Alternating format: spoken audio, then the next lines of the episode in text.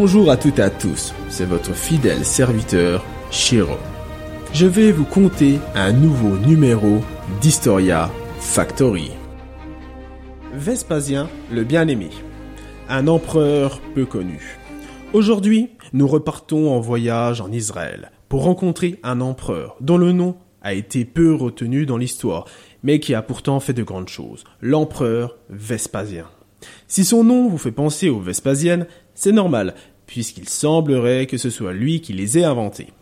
Rassurez-vous, ici nous n'en parlerons pas, bien qu'il y aura une potentielle allusion qui y sera faite. En attendant, je vous propose de vous asseoir confortablement dans votre char attelé et de me suivre jusqu'en l'an 66. C'est parti. Après des dizaines de kilomètres dans le désert, à respirer la poussière, nous voici arrivés dans une ville grecque, où nous nous sommes arrêtés devant un grand bâtiment. Cette construction blanche, aux colonnes gravées et aux toits bleutés, nous propose de franchir une immense porte en bois sculptée.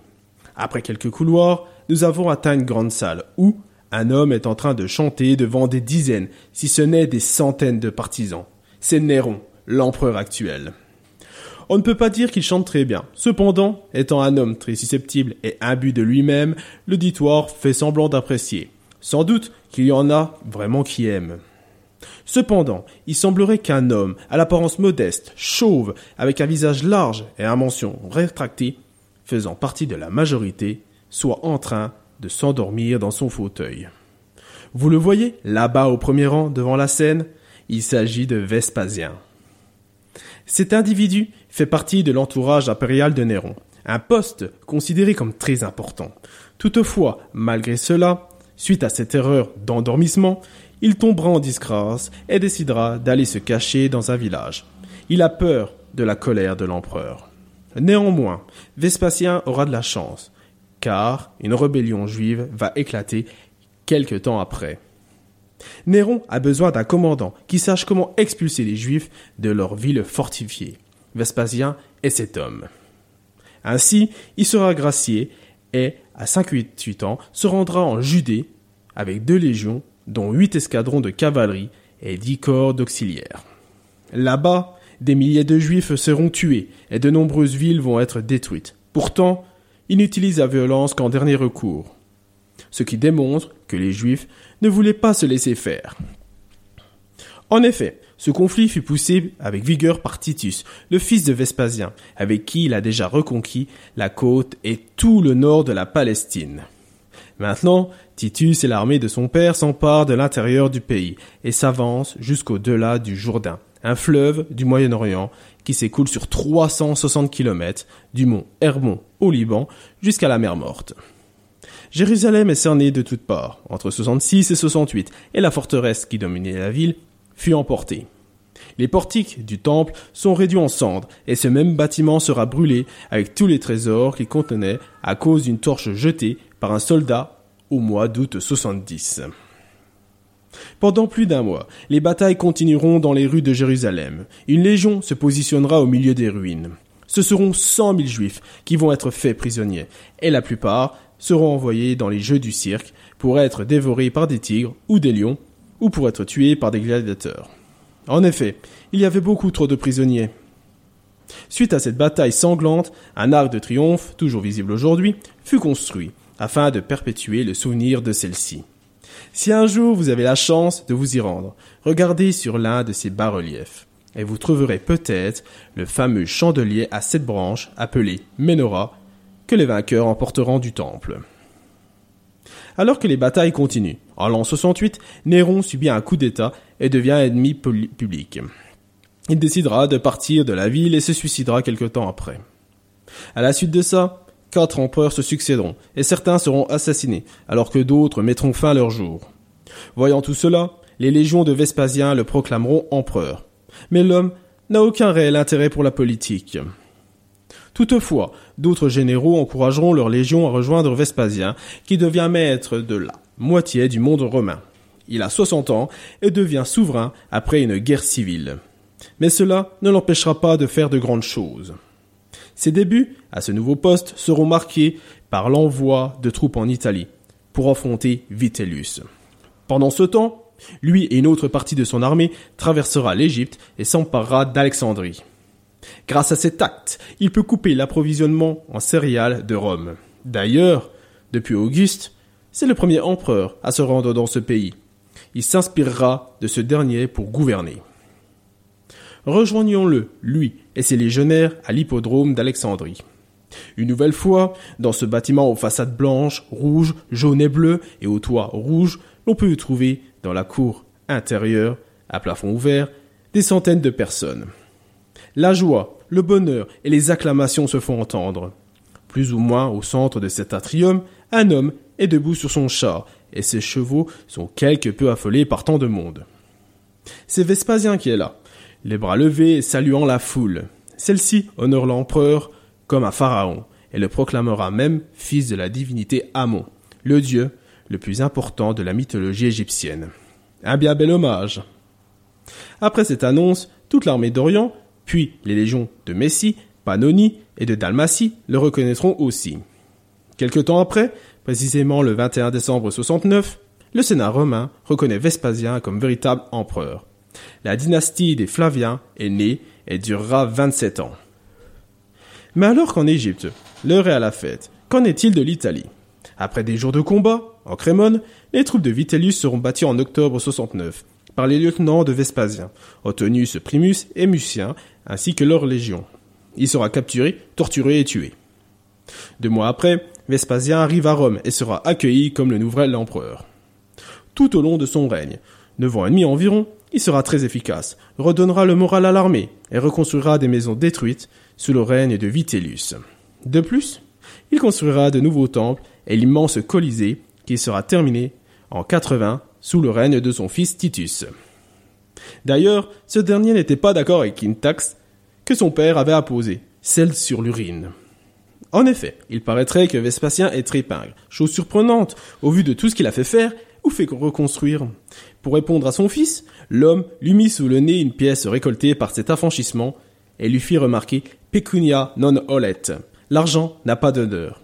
Vraisemblablement, c'est de lui que viendrait cette expression que tout le monde connaît aujourd'hui. Hormis une véritable politique de pacification des frontières, notamment en Angleterre et en Germanie, il fera aussi entrer beaucoup de provinciaux, ce qui infusera à l'aristocratie romaine un sang plus jeune et plus vigoureux.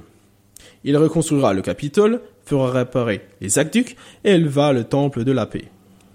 Ajoutons à ça que la Gaule sera pacifiée et que Civilis dut céder aux armées romaines. Une nouvelle fois, preuve de sa réputation, Vespasien ne fut pas cruel envers les insurgés et ne punit que les chefs rebelles. Pour un homme qui n'était pas destiné à être empereur, et qui n'a pas d'origine illustre, il a fait de grandes choses. Mais d'ailleurs, d'où vient-il exactement? Je vous propose faire un bond en arrière pour le savoir. Nous sommes le 18 novembre de l'an 9, à Rieti. Là, un bébé vient de voir le jour. Il se nomme Titus Flavius Vespasianus, fils de Flavius Sabinus, un collecteur d'impôts, occupant une place importante dans son village, et de Vespasia Paula, la sœur d'un sénateur dont la famille est cavalière. L'enfant est le frère cadet de Titus Flavius Sabinus. Ce garçon deviendra sénateur, alors que Vespasien préférera le terrain. C'est pourquoi il deviendra tribun militaire en Thrace, puis questeur dans la province de Crète et la Cyrénaïque.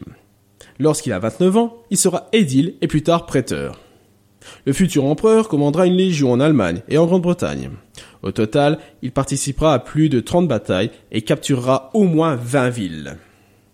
En l'an 151, alors qu'il a 42 ans, il jouera un rôle brillant dans la conquête de la Bretagne sous Claude et sera consul effect, puisque son prédécesseur vient de mourir alors que ses pouvoirs n'étaient pas expirés. Neuf ans plus tard, il officiera en Afrique et en 62 deviendra proconsul de la province qui s'apparenterait aujourd'hui à la Tunisie. Entre-temps, il n'oubliera pas sa vie privée et se mariera avec Flavia Domitilla, avec qui il aura trois enfants. Titus, que l'on a rencontré plus tôt, Domitien et Domitilla la jeune. Ce mariage était un mariage d'amour, alors que la quasi-totalité de toutes les unions qui avaient lieu étaient basées sur des liens qui pouvaient arranger une famille ou l'autre. Nous pouvons le voir, Vespasien n'a vraiment rien fait comme ses prédécesseurs. Aussi, il est temps de le retrouver.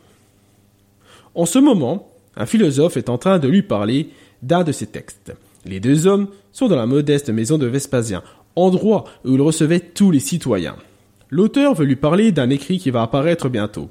Or, peut-être est-il nouveau dans la ville, ou alors voulait-il essayer quand même, mais Vespasien va confisquer son œuvre pour la détruire par la suite. En effet, après un moment d'écoute, celle-ci est jugée trop critique à l'égard de l'empereur. De plus, il fait partie des philosophes stoïciens, et ceux-ci sont accusés de corrompre les étudiants par des enseignements inappropriés. Il sera, comme beaucoup d'autres, expulsé de Rome. Par contre, d'autres dialecticiens, tels que Tacite, Suétone ou encore Joseph, seront appréciés puisqu'ils parlent en bien de Vespasien, tout en condamnant les précédents. Mais ceux-ci, l'empereur ne les connaîtra pas ou peu. Par exemple, quand il meurt, Suétone n'a que 9 ans. Donc c'est peu probable qu'il lui ait parlé. Mais Vespasien a besoin de changer un peu d'air. Il décide donc de partir en voyage. Toutefois, lors de cette escapade, il va contracter une maladie. Précipitamment, il rentre à Rome pour se rendre dans son lieu de villégiature, les sources chaudes de Sabine. Cependant, elle ne faut pas grand-chose et sa maladie s'aggrave pour devenir une diarrhée sévère. Sa mort approche de plus en plus et il déclare avec cet humour sarcastique et jovial très rare pour un dirigeant, il faut le souligner, Malheur, je crois que je deviens Dieu. Il aurait aussi dit, son nom suétonne, autre chose. Un empereur doit mourir debout. C'est alors qu'aidé de ses proches, il se met debout, mais avec peine, puisqu'il meurt le 23 juin 79, à l'âge de 69 ans, faisant de lui l'un des rares empereurs à mourir de cause naturelle. C'est son fils, Titus, qui deviendra empereur une première dans l'Empire romain, puisque c'est le fils biologique du précédent souverain qui prend la place. Son règne sera court, mais lui aussi couronné de succès. N'ayant pas d'enfant, c'est son frère cadet Domitien qui lui succédera. Bien que Vespasien a mis en place de nombreuses choses, comme l'élargissement de l'administration, la modernisation des routes, la reconstruction de Rome, faisant de cette ville une cité colossale et impériale, ainsi que bien d'autres faits, il avait des ennemis, notamment les Stoïciens qui regrettaient la République et attaquaient l'Empire. D'ailleurs, alors qu'Elvidius Priscus, l'un des plus grands philosophes et hommes d'État, dut s'ouvrir les veines, d'autres philosophes furent, comme nous l'avons vu plus tôt, bannis de Rome. Néanmoins, une chose paraît sûre, c'est qu'il était adoré par son peuple, et pour quelqu'un qui n'était pas voué à la politique, il s'en est plutôt bien sorti, puisqu'il a amorcé ce qui sera appelé l'âge d'or de Rome. Comme quoi, nous pouvons être bons dans quelque chose, que nous ignorons au départ. Dans tous les cas, même si l'on fait en sorte de faire au mieux, il y aura toujours des personnes qui seront contre, tout comme des personnes qui seront pour les décisions entreprises. Avouons-le, de nos jours ça n'a pas changé, c'est resté la même chose, et ça le restera, ne pensez-vous pas? J'espère que vous aurez apprécié cette chronique, et que les informations vous resteront ancrées en tête. Je vous remercie de m'avoir suivi tout au long de cette histoire.